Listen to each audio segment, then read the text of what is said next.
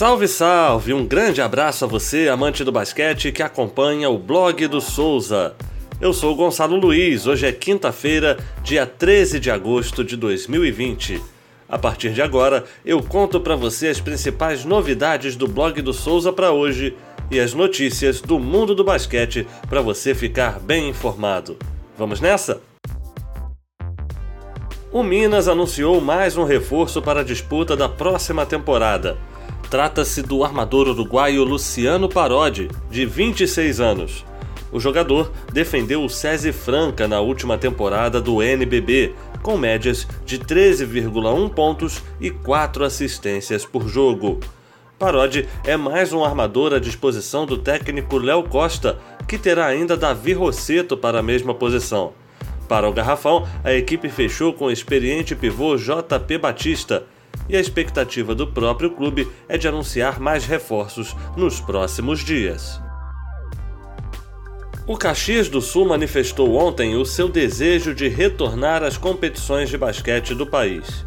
Em nota divulgada nas redes sociais, a equipe anunciou parceria com duas empresas locais para apoiar financeiramente o time na disputa da próxima temporada.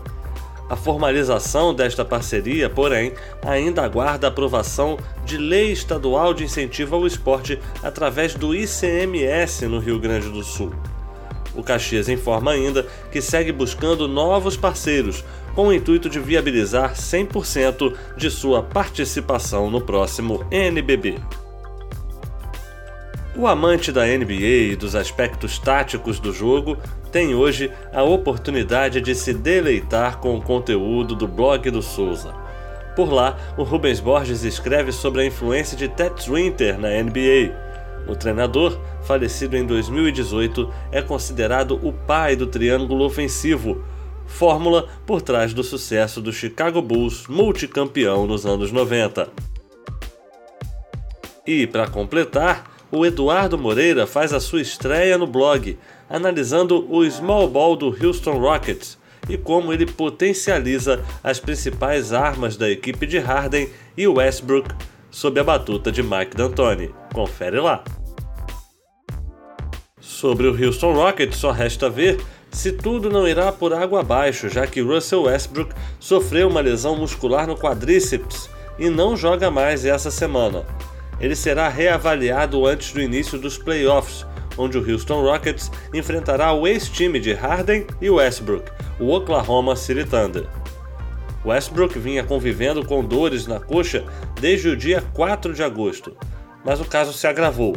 Mesmo após ficar de fora da partida de ontem contra o Indiana Pacers, o alarmador precisará de mais tempo e já foi tirado da lista do Houston para o duelo de amanhã contra o Philadelphia 76ers. Na WNBA, o Minnesota Lynx terá hoje o retorno de Odyssey Sims. Após dar à luz o filho Jaden em abril, a armadora fará a sua estreia na atual temporada, no duelo contra o Las Vegas Aces.